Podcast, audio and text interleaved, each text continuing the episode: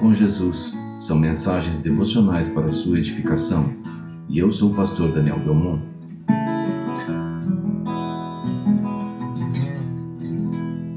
Roupa nova e anel no dedo.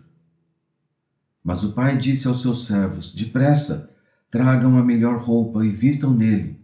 Coloquem um anel em seu dedo e calçados em seus pés. A parábola do filho pródigo certamente é uma das mais conhecidas passagens das Escrituras. Muito já se falou dela. É também uma história que se repete todos os dias. Mas gostaria de chamar a atenção da reação do pai diante da ausência e da volta do filho. Não sabemos o tempo que esse episódio tomou, mas podemos imaginar que poderia ter levado meses ou anos, e o pai esperava ansiosamente por ele enquanto o filho esteve à sua própria sorte, desfrutando do controle de sua vida, preocupando-se em satisfazer suas paixões mais vis, o pai esperava por ele à porta, em prontidão para recebê-lo no momento em que ele surgisse na estrada. A derrocada do filho levou-o a ponto de ser rebaixado ao nível mais baixo considerado pelos judeus, o de cuidador de porcos. Era considerado um espúria impuro moral e cerimonialmente, algo que expressava sua baixa autoestima, desrespeito e desprezo. O pecado o levara à mais completa mendicância, desespero e tristeza. O pai não foi em busca do filho, nem enviou uma comitiva para trazê-lo de volta. Ele esperou, e foi uma espera sofrida, dia após dia, noite após noite. Ele sofreu, chorou, preocupou-se, prostrou-se, alimentou-se mal, não pensou em outra coisa, caiu de joelhos em oração. Ele esperou.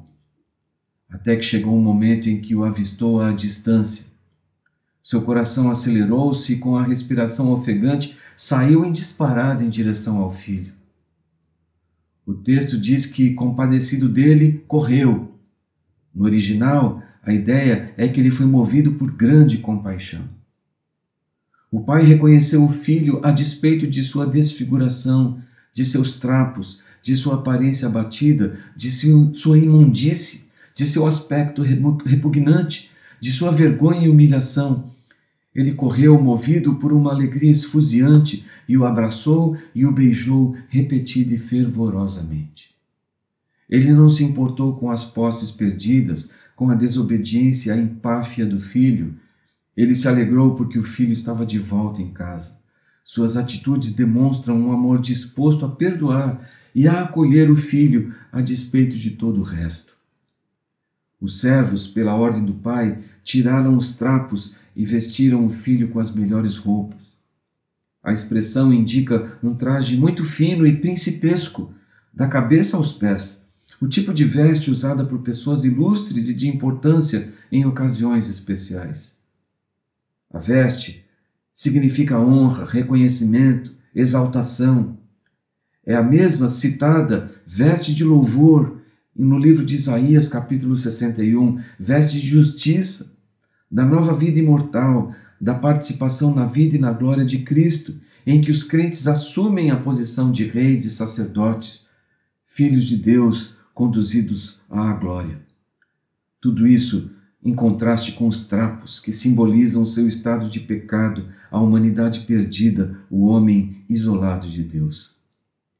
Em contraposição, o estado do filho, exaltado pelas roupas novas, pelo anel de ouro em seu dedo e pelos calçados em seus pés, produz no pai grande alegria.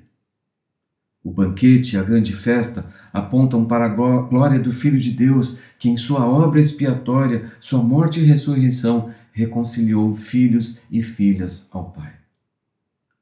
O filho que estava morto estava de volta à vida, reconciliando-se com o Pai. O pai que recebe e acolhe o filho pecador em estado indigno, o recebe como é e como está, ele não olha a aparência externa, mas vê o coração. Ele não se atenta para o rigor dos protocolos sociais e religiosos, mas enxerga a disposição e as intenções do filho honestamente arrependido. Quantas vezes nos afastamos da casa do Pai? Quantas vezes essa parábola se repete na realidade da vida?